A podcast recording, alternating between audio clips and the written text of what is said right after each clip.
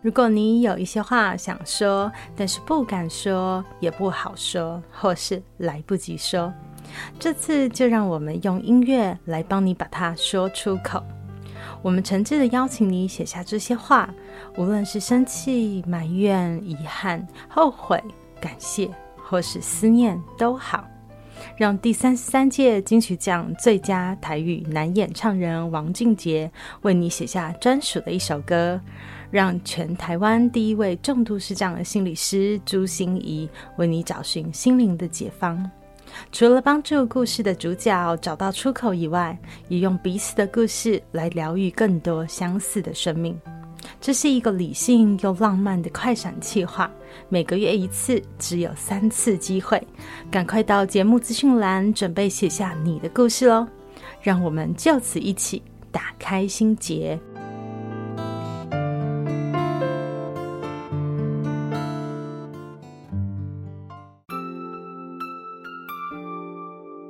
我是朱欣怡 Julia，咨商心理师，也是一位中途失明的视障者。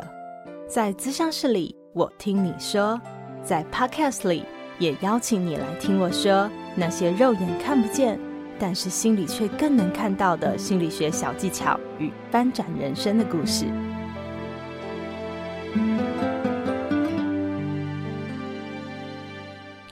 Hello，亲爱的朋友，你好吗？我是朱心怡，Julia，咨商心理师，欢迎收听朱心怡说心里话。这集我们的速度非常快哦，请大家一定要系好安全带，紧紧跟上哦，因为时间真的是不够用，我们只有一集的时间来访谈陈宇德。宇德到底是何许人也啊？他在三十九岁的时候就退休了。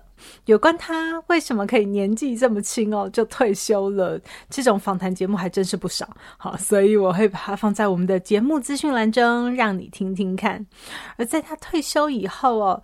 啊，斜杠的身份更是多到数不清哦，包括三铁玩家、视障陪跑员、家庭主妇，还有第一位同时荣获中港台三地有自酿啤酒赛事大奖的冠军。哇，你知道为什么？我觉得只有一集的时间真的是很不够用吧。这一集最让我感动的是哦，当我问宇德为什么他做的那么好的自酿啤酒却只送不卖的时候，他很坦诚的说：“嗯，其实我也很想卖啊，只是呢，就和当初为什么选择退休，想要有更多时间和心力来照顾家庭的初衷相违背了。”的确，我觉得人生的路上总会有很多的事物在引诱着我们，在向我们的招手哦。但是莫忘初衷，虽然是一句老生常谈呢，却才能让我们走上自己真正想要的生活。谢谢宇德，也送了我一瓶他的自酿啤酒，真的不是盖的哟。如果你想跟他一样做出那么好喝的啤酒，他有开班教学，请上他的粉丝专业。Daniel 铁人精酿啤酒志去逛逛喽！开车不喝酒，酒后不开车，我们一起上路喽！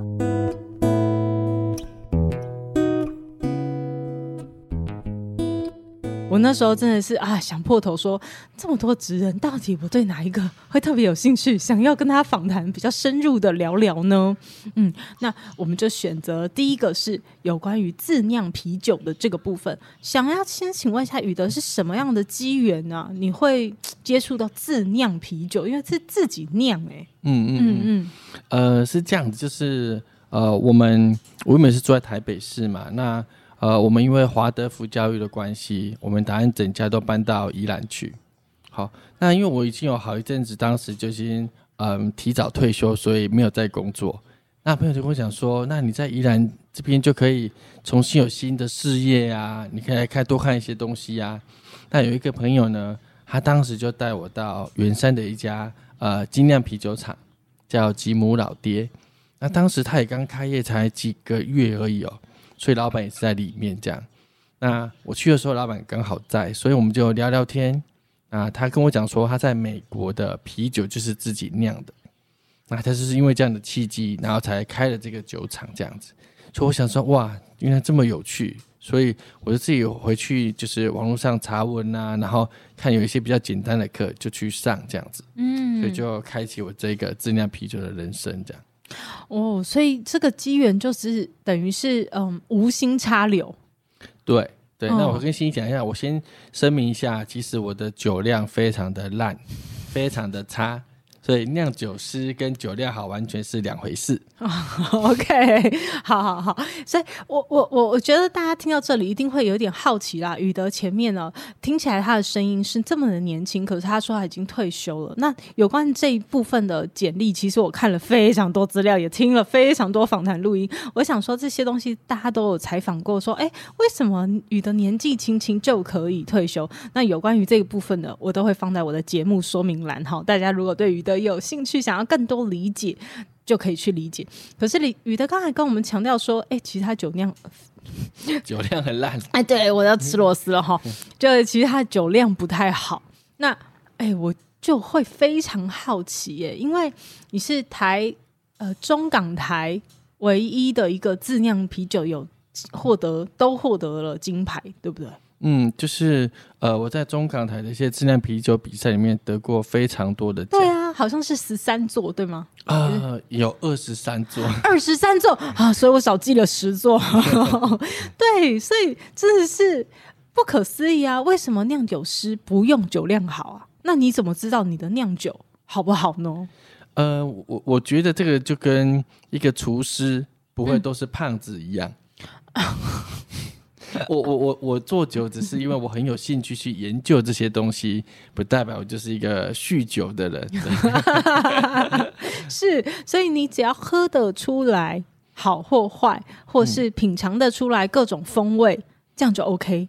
对，就是我会去呃评价这个酒跟我当初的设定有没有做出一样的味道啊。对，那同时因为我现在也是一个一个那个啤酒的裁判。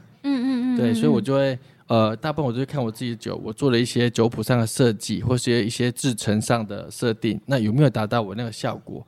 所以我常常是有的时候，我甚至外面买酒或自己喝酒，我喝一两口啊，然后我就把它倒掉了啊。对，就好像是实验室里面做做东西一样。嗯嗯嗯，因为有很多视障朋友好像在国外也有做品酒师，因为他们的味觉。好，虽然视觉不方便，可是味觉特别灵敏。好，那所以像宇德这样子，你是味觉是天生的吗？你就喝得出来？因为我我是喝不出来，我只喝得出来有一点苦。哦，嗯，嗯，可是人家说什么？哎呀，这个有洋甘菊的味道啊，这个花香啊什么的，我我喝不出来，我只是觉得哎清爽一点，好那种感觉而已。所以你的味觉是天生还是后天培养的？呃，我我我觉得是训练出来的，哎，对。因为味觉这个东西其实很难呢，因为我以前我是台南人啊，所以我认为台湾台南以外的东西都不好吃啊。对，可是台南的东西我觉得比较甜。对对对对，嗯、所以我觉得这个呃味觉部分是因为我去学习更多的知识，嗯，然后去做了很多的比较跟训练，然后是训练出来的。因为也是因为啤酒的关系，所以慢慢训练出来的。对对，因为有时候我们喝的时候，我们并不是很有。意识的在喝酒，嗯，我们只是喝个解渴而已，嗯、或者是边跟人家边聊天，或者是甚至搭配的食物去喝酒。没错，那是漱口水和配菜。对对，我们只是喝了含有酒精的饮料而已。嗯、对，所以我们其实很难说说我们去静下心来，然后把我们的所有的感官都把它打开来，然后一个一个去把它慢慢把它拆解开来。我们其实很少做这样的动作。那我就是因为有这样的训练，所以才让我。呃，越来越理能够去了解啤酒，甚至说，我喝了一个啤酒之后，我在做的是一个逆向工程。嗯，对哦，如果要达到这味道，我可能在我制造的时候要加入什么东西，或者是说我的这个原物料在哪一个阶段加进去，做逆向工程的一个推论，这样子。所以，所谓的逆向工程，是你先想到最后，你想要调制出来什么风味？对。再回推，对，这是一种方式。然后另外一种就是我买市售的啤酒，嗯，然后我喝了它味道，我把它反推回去，它可能是怎么做的？是，所以这是一个对自己的考试吗？只是好玩呐，就是好玩呐，就不要不要想那么严肃。哦，不是好玩，就是说，哎，我做不出得出来这种感觉的酒，这个感觉应该是怎么怎么加起来？对对对，其实就是这样。哦，那我觉得有中生有比较容易哎，无中生有很难，所以你要怎么去想象一个你还没有喝过的风味？哦，我我觉得是它并不是无中生有的，而是说我可能在别的地方或别种食物上面遇过这两个味道的搭配啊。对，比如说有有一个啤酒，可能是我们会喝到有一种啤酒是嗯。它有点酸酸的，然后又有一点咸咸的。嗯嗯嗯嗯。那我们生活当中可能就比如说蜜饯，它就是这样的一个东西。嗯嗯嗯。酸酸咸咸的，然后我就从蜜饯这个，然后去找到啤酒，因为这样子搭也可以。然后甚至去查资料才发现，哦，原来历史上确实有这种啤酒的存在。嗯。然后再去反推，然后再去做实验，这样子。嗯嗯嗯嗯，所以我觉得好好好特别哦，就是嗯，有你知道有很多人是对咖啡有兴趣，嗯嗯，有很多人是对红酒有兴趣，嗯、有些人是对品茶嗯、呃、有兴趣。呃，那你觉得自己为什么会对啤酒这个东西情有独钟？是因为正好碰到，还是有什么原因？哎、欸，我这真的很难讲哎，因为像咖啡啊，对我来讲，它就是不会睡觉的中药而已。我我完全没有办法辨别这些东西，然后因为我的酒量不好，所以红酒对我来讲，我还没有品尝出来，我就已经醉了。对，因为它的酒精度都蛮高的。对，对，其实红酒算低啦，我们家都是喝五十八度 C 的高粱。对，对，对，我就更没更没有办法，更没有 办法。对对对，所以它的 我就觉得好好玩哦。所以你的味觉不会放在这些东西上。不会不会，我就是我的专注点不会摆在那些东西上面。对啊，所以我觉得很好玩，嗯、就是呃，有时候你喜欢的东西，好、哦，你喜欢的东西，其实某一部分也呼应了你的人格的心理上面的某一部个层面，就像是嗯、呃，比如说喜欢茶的人，我就会觉得，哎，喜欢茶的人好像都有一种恬淡宁静的那种味道在。就是他的人格特质里面，好像就有一个部分是这样啊，不知道喜欢啤酒的人是怎么样。就是喜欢啤酒就，我就有一种矛盾，uh huh? 就是呢，我们呃很认真的喝啤酒、吃东西，然后肚子会变大，然后呢，我们另一个矛盾就是呃玩铁人三项，然后把自己变瘦。所以这就是一个矛盾很大的反差。对，我们就要强调这个啤酒有多好喝，但是又希望自己可以健康一点。所以其实它就是一个非常享受生活的嘛。对，在享受生活的状态之下，然后不管自虐，呃，也是一种享受；不管享乐，也是一种享受。我们都我们都活在活在当下。活在当下 OK OK OK，这真的是很特别的。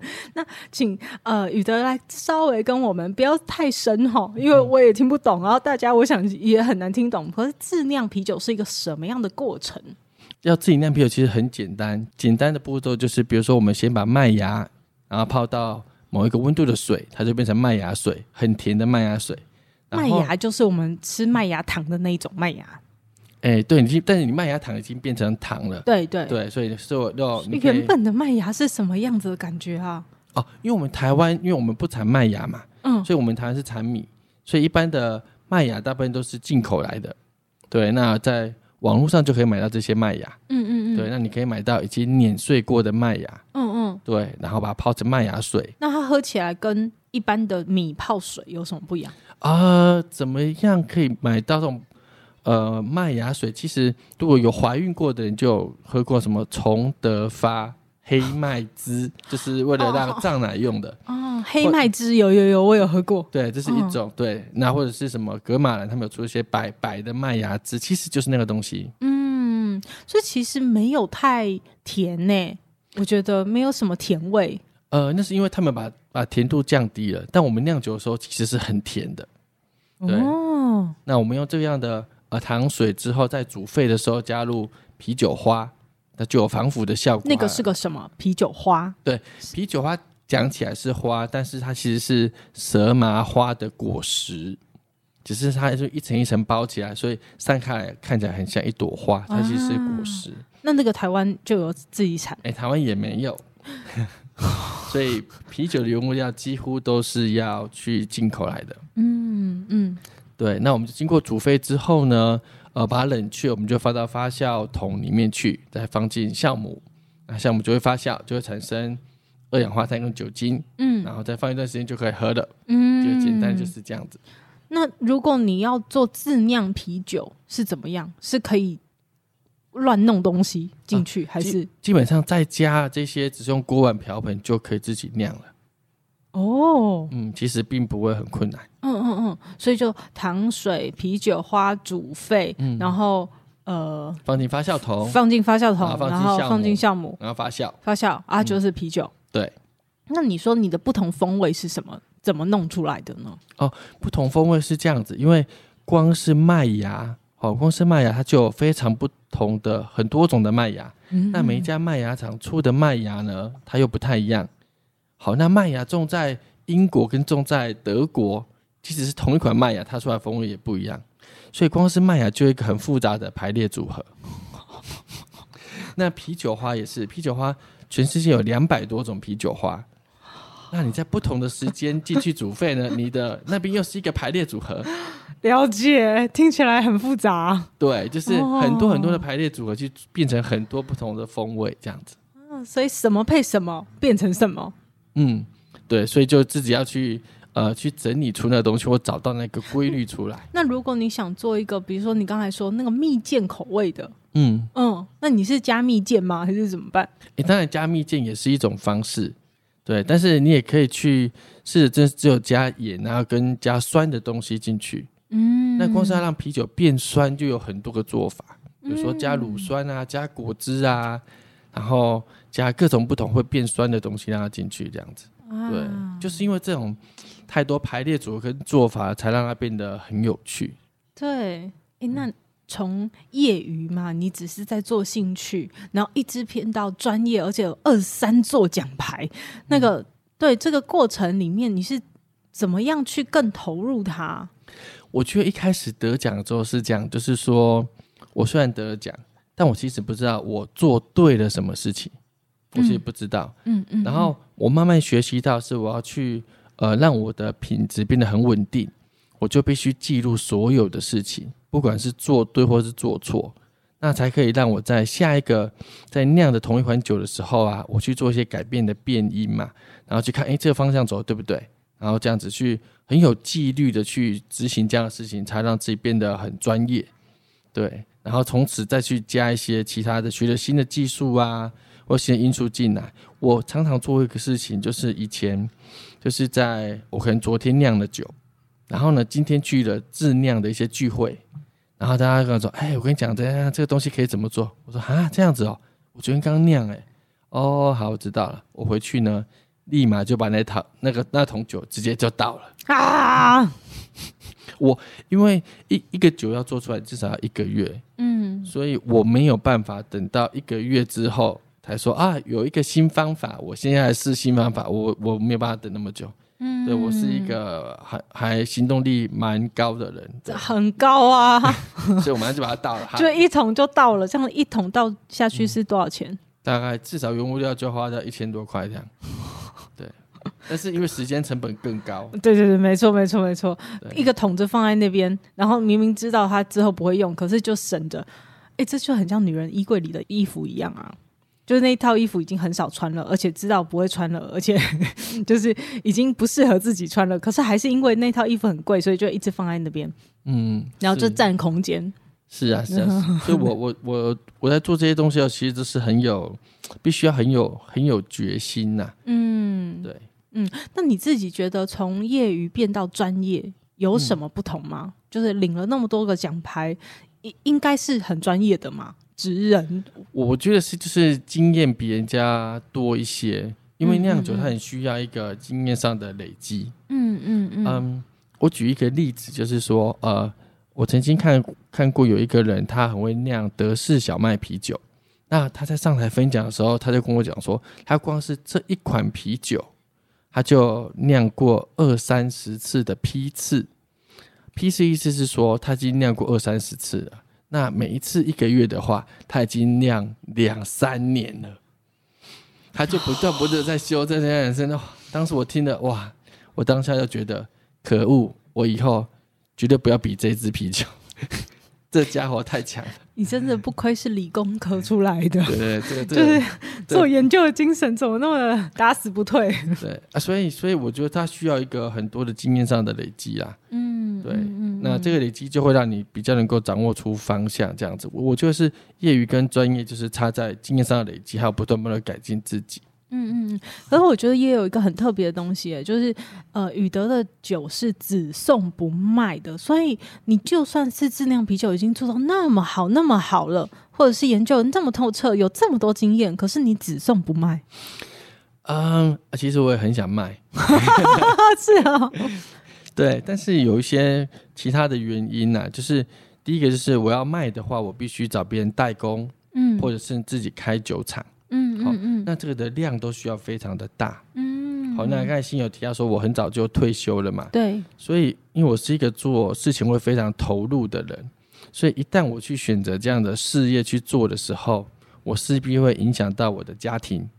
好，因为我是一个家庭主夫嘛，对，那我是不是就影响我的家庭。那可是这就跟我当初要离开职场退休这个，它就变成是相违背了。哦，他的初衷。对，我不能说啊、嗯呃，这个东西很可能有钱赚，然后我就去做这个事情，那、嗯、就违呃违背了我当初的一个选择。那另外一个原因就是，呃，其实赚钱这个东西对我来讲，目前的吸引力比较低。对，反反而当那个视障陪跑员会高一点，有一个更高的梦想。对，有价值、有意义。对对对，赚钱、嗯、哦，多赚一些钱，好像对我吸引力比较低，这样。所以如果我有时间，反而目前不会摆在。说去把我的酒量产这样子，除非以后有一些机缘是变成是说量产的数量变小一点，嗯，还有这样的设备出来，那我可能就会考虑，就是不会跟你的初衷相违背的时候。对对对，那我就可以兼着做，又可以满足一下我想要量产酒的这个成就感。对对对，就感觉自己好像真的不是游手好闲哦，要不然就是好像呃，我我现在的生活退休了以后，人家问我在做什么啊，我在做很多事，可是好像没有一个是。赚钱的生意哦，有有有有一个，这个很重要，重要对。嗯嗯，我有时候会开一些自酿啤酒的课程啊，教人家，哎，因为这一点很重要。就是因为我儿子都说我没有在上班，我没有在赚钱，对，所以我那个课程很重要，就是给儿子看，哎，我在上班哦，哦，嗯、我赚一部分家里的钱哦，对，这、是一个很重要的一个象征。那这个部分呢，呃，可以跟我们多介绍一下吗？你现在有有什么开班授课，或者是在哪里可以找到这些？哦，OK，目前在我的个人的粉砖叫做 Daniel 铁人精酿啤酒志。那我会不定时的去分享一些啤酒上的知识，还有一些生活上的一些小事情。那当然也都有一些开课的一些呃时间跟日期会在上面。嗯，对，所以如果想要学自酿啤酒的人，可以在这边找到这样子。非常非常好哦。可是我觉得真的是，如果宇德要呃讲一句话或一段话，你会怎么形容这个自酿啤酒在你生命中的位置啊？啊、哦，我觉得他这想起来很奇怪，因为我昨天心怡跟我讲这个时候，所以我也我也在想这个问题。我觉得他就是让我成为、嗯、成为一个国家代表队的概念啊，因为你知道吗？我我以前即使事业做得很成功，但那也只是在个人而已，而且我们企业赚很多钱，不能跟人家讲嘛，对不对？我们要低调一点，对对对，以免国税局来查。对对对，但是我当我的酒去呃，比如到中国大陆去比赛的时候啊，上面可以看到就秀出哦，陈宇的，然后台湾，我就觉得哇，好像就是我是代表台湾去参赛的啊，有一种国家代表队的概念。那特别有一年在二零一八年的时候啊，呃，大陆有一个质量比赛叫做大师杯。那大师杯是一个业余，他们业余的一个比赛，他们的最高殿堂。嗯嗯，那他的比赛是你要在五个分站赛里面先取得一些呃，比如说前三名，你才能去打年度的总决赛。嗯嗯嗯。就我那一年在年度总决赛啦，拿到了三个奖，嗯，冠军、亚军跟季军。嗯嗯。然后他们看来都傻眼了。怎么一个台湾人来把我们的奖都拿回家了？这样子是，对，但我就觉得嗯很爽，就是我来自台湾，然后把你们拿光光，很开心。真的真的，哎、欸，我我觉得宇德这个分享也让我想到说，我的那个全国杰出十大青年，嗯、那时候我也是觉得，哦天哪，就是我我我很难跟别人讲说那是我第三波人生黑暗的开始。为什么？今天这样得奖不是很高兴吗？可是你看到同台的人，全部都是把台湾推出去的人，就是他又做了一个什么研究，让全国际都看到了。这个又是一个人权组织的倡议者，然后他又让全全国际看到了，你就会觉得那小小朱心怡在干什么？但那时候才会觉得说，哎、欸，我可不可以也多为台湾做一点事？哦，多用自己的力量。那这种感觉真的就是突破个人。哦，是，而且我其实我去参加这些比赛啊，呃，讲白了，就你得奖就有一个奖杯而已，对，也没有奖金。然后呢，有时候我都是自己带一堆酒，然后飞到对岸去，然后再把它寄去啊，这这些完全都是要自费的。嗯，但是我觉得那些都不重要。如果我可以让台湾的名字在那边出现过一次，我觉得。这个就比其他很有值得了，对对对对对，啊，就这样，对对对，很好很好，不重要，对，对对。那我们回来说，呃，你现在的生活里面啊，因为小孩都说爸爸你都没赚钱这样子哈，嗯、所以你的现在在家庭里的角色是一个家庭主妇，这是你另外一个职业对吗？对对，是我的全职的职业啊，全职 全职的职业，所以是什么让你投身变成家庭主夫啊？嗯。因为我的以前工作起来是非常的忙啦，对，然后呢，呃，我也认识很多很有，呃，就是社经地位很高的企业家，但我我看到他们的生活在后来呀、啊，其实我觉得他跟他们的家庭或者是跟子女其实非常的疏远的，对，就是表面上是光鲜亮丽，但是我我我自己感觉上好像他们回到家里就跟陌生人没有两样，嗯，所以我很想就是说，嗯。我自己离开了职场之后啊，我希望我的呃，我不希望我的遗产交给陌生人。对，所以我就觉得我应该来陪伴我的小孩去度过这样的一个人生时光。嗯、我自己算过，其实也不会很久哎、欸。因为可能到国中，他们就有自己的。你看国中现在都，你要跟他拍照，他都不愿意跟你拍了嘛。嗯，所以最多也知道他到国小这段时间，最可爱天真的时候，小天使。对，所以我觉得大概这些时间就是一个人生最精华的时候。嗯、那我可以做的就是去陪伴他们。然后我觉得我做离开职场这个决定呀、啊，有两个很重要的因素。第一个就是我要陪着小孩成长。然后陪着我的爸妈退休，嗯嗯嗯嗯嗯，对，这两个是最重要的重点。小孩现在多大？呃，一个四年级，一个六年级。啊，真的黄金时间，嗯、我们要把握。是是，对。那我我在想说，其实一个女性说我要全职做家庭主妇比较容易一点。嗯、哦，我要陪伴孩子成长，好像社会不叫不会给奇怪的标签或奇怪的眼光。可是对一个男性啊，做这个角色。不知道你在各中的甘苦是什么样？我觉得我哈人生一直在错乱当中，一直乱流。对，就是嗯、呃，前两天不是呃母亲节吗？嗯，对。然后有人有人是祝福我老婆母亲节快乐，是。但我有些朋友是祝我母亲节快乐。对，因为我常常遇到一种状况是，因为我们华德福教育会常常。呃，家长都聚在一起，嗯，然后因为白天我没有事嘛，所以我就跟妈妈们聚在一起，嗯嗯嗯，然后呢，他们就会在那边呃边织毛线，然后边骂老公。啊，然后骂完之后呢，就跟我讲啊，宇德，我跟你讲，看我们讲的那个事情呢，就只有你不会，你你你你是最好的，你看你都陪我们在一起，你是最好的。然后呢，我参加他们聚会之后呢，晚上又参加他们老公们喝酒的聚会。对，然后就，就开始骂老婆。对对对，然后我就这边我也不敢讲话，那边我也我也我也不敢讲话，这样子。对，所以我的角色都一直在错乱，到底是现在在骂骂哪一边呢？我都搞不搞不清楚，这样子。嗯嗯，我觉得好有趣哦，可以想象那个画面哦，就是不可以到处当老老料杯啊，对，对，所以口风要很紧哦。对啊，可是我想，哎，真的进入这个角色，有有什么样的，到底会面临什么啊？我我觉得就是，嗯，我在家庭当中虽然是家庭主夫，嗯，但是我觉得我的我扮演的是工具人的角色比较多。哦，就是说在情感方面呢，啊，呃，我目前小孩在四五四五六年这些，他们还是比较依靠妈妈的。嗯嗯嗯，所以我能够做的其实就是满足生活所需。啊，就是洗衣服啊，嗯、做饭啊，带出去玩啊，然后就是学呃学校一些的东西，我要去支援啊。他们是比较符合有关于那个呃有功有功能性的，对，有有有功能性的，对。嗯、那像我儿子，他就会非常的明显，嗯，学校的事情他只愿意跟我老婆讲，是，然后就打篮球跟打棒球的部分又会跟我在一起。哦，对，哎、欸，我我不知道哎，那我我听起来都觉得说，哎、欸，心里有一点小失落，就是你怎么看待孩子比较黏妈妈这件事情，或者在感情上面比较需要他们？你看，特别在呃疫情前的时候，因为我老婆是学校老师嘛，对，那她有时候要带学生去，比如说参加毕业旅行啊，什么去什么别的地方、别的国家参访，然后就变成我一个人面对这两个小孩。那这两个小孩就会哭得死去活来，嗯，好，妈妈要出门前，她哭得死去活来。那时候我想说，唉，我要加班七八天了，是我要哭吧？你能哭什么？要，要哭的应该是我吧？